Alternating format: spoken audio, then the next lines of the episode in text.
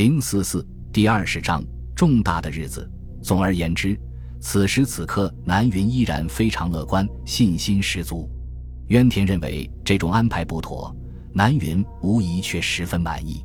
这从南云对形势的估计中可以看得清清楚楚：一，敌虽无斗志，但如我攻略行动进展顺利，他可能会反击；二，敌空中侦察以西和西南两个方向为主，对西北和北方没有严密警戒；三，敌空中巡逻半径约为五百海里；四，敌尚未发现我意图；五，据信。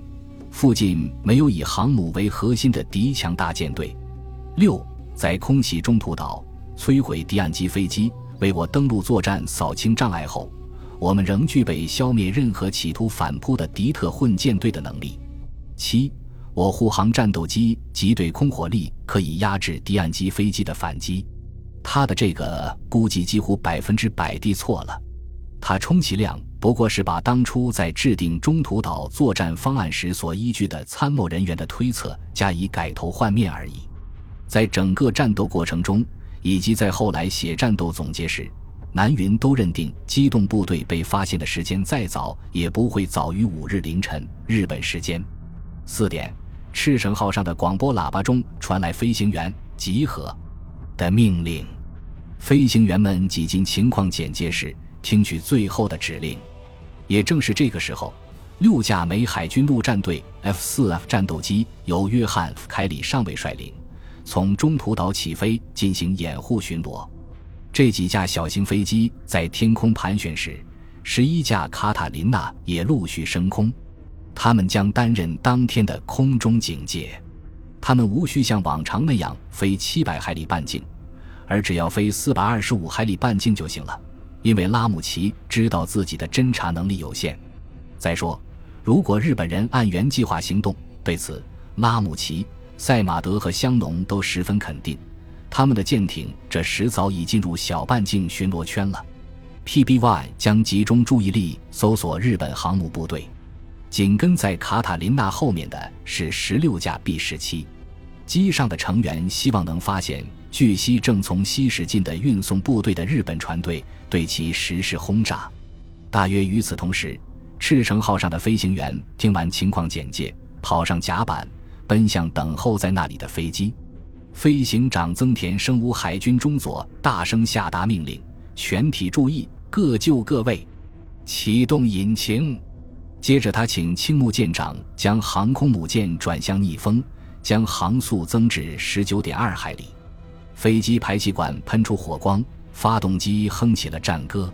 这时，参加过珍珠港作战、颇受大家尊敬的千早猛彦海军大尉停下来和渊田告别。渊田祝他马到成功，然后满怀深情地目送他攀上舷梯，爬进他那架停在离剑桥不远的领头轰炸机。突然之间，泛光灯全部打开，把飞行甲板照得通明。这时。一名传令兵高声报告说：“长官，各机准备完毕。”增田向青木做了报告后，青木下令开始起飞。增田举起绿色信号灯，在空中画了个大圈。四点三十分，第一架零式机在一片欢呼声中腾空而起，人们狂热地挥动着手臂和帽子为之送行。随后又有八架零式机升空，接着起飞的是俯冲轰炸机。千早没有拉上座舱盖，在率领重机爬升时，他挥手向甲板上的人告别。在距赤城号左舷大约四千米处，也是灯光闪耀，这说明飞龙号的飞机也在起飞。参加第一波攻击的一百零八架飞机在十五分钟内全部升空，他们盘旋着，完成编队后直扑中途岛而去。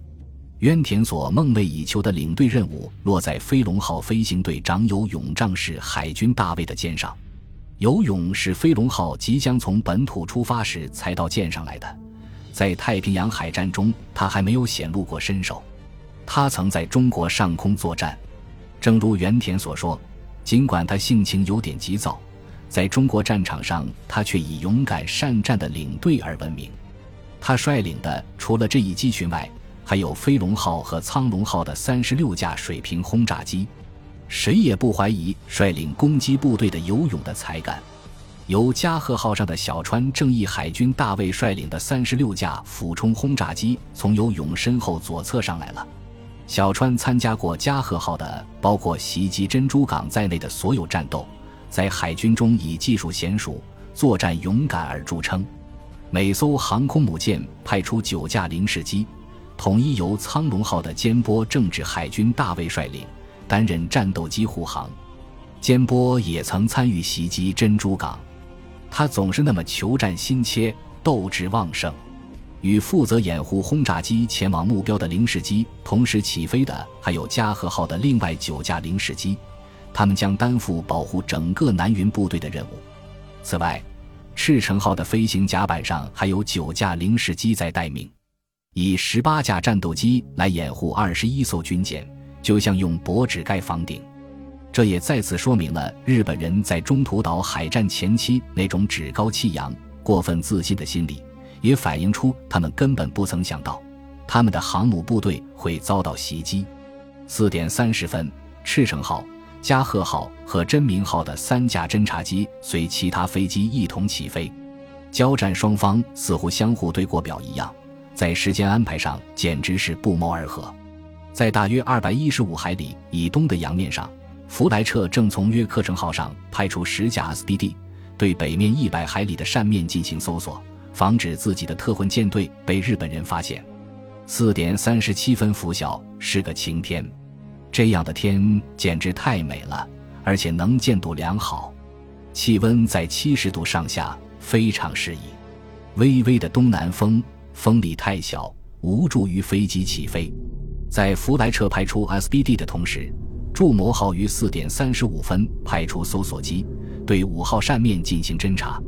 三分钟后，他的六号机起飞。四点四十二分，利根号的三号机升空。这三架飞机的起飞时间分别耽搁了五分钟、八分钟和十二分钟。这本来已够糟糕了，可是利根号的四号机连影子还没有呢。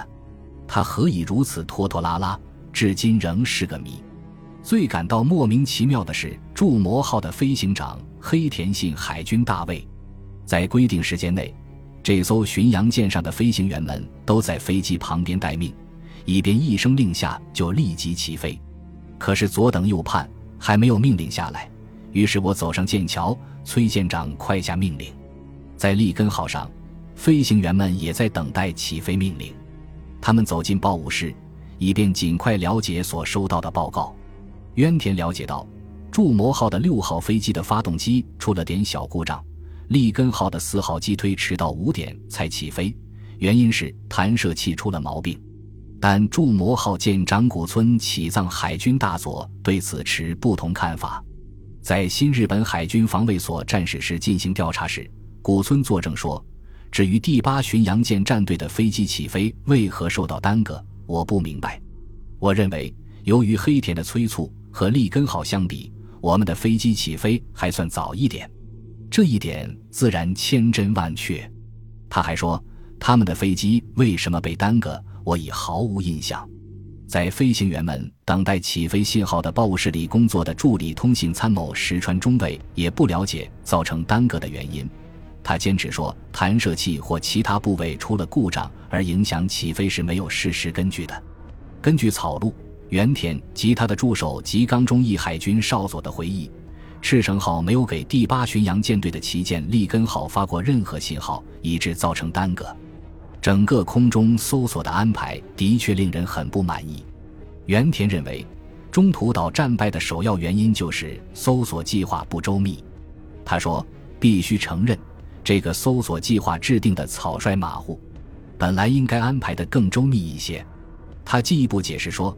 这项计划和当初印度洋海战以及袭击珍珠港所采用的计划毫无二致，但现在回过头来再看，应当承认它有缺陷。这就是在搜索区中留有空白，尤其是当敌部队横插或斜穿计划中的搜索面时，则更是如此。这项计划本来应该制定的更加周密完善，更加细致准确。对于机动部队来说，不管造成耽搁的原因是什么，其结果是极为严重的。如果搜索线准时就位，筑摩号的五号机几乎就会直接从第十七特混舰队上空飞过，而利根号的四号机也能在六点五十分到达三百海里处。这时，离斯普鲁恩斯派出飞机正好还有六分钟。在北面，山本主力部队的参谋们几乎和南云部队的飞行员们一样，很早就起来忙碌了，因为谁也不想错过任何作战的机会。在大和号剑桥上值拂晓班的渡边精神抖擞，满怀希望。山本的参谋们个个起得很早，因为这一天是重大的日子，他们都聚集在大和号的作战室里。急切地等待南云部队的无线电报告。对此，渡边依然记忆犹新。在雪片似飞来的报文中，传来了关于中途岛进攻部队遭到袭击，而且航空母舰成为敌人攻击的主要目标的消息。据渡边说，接着我们收到报告说，南云的攻击部队在战斗机掩护下对中途岛展开了进攻。本集播放完毕，感谢您的收听。喜欢请订阅加关注，主页有更多精彩内容。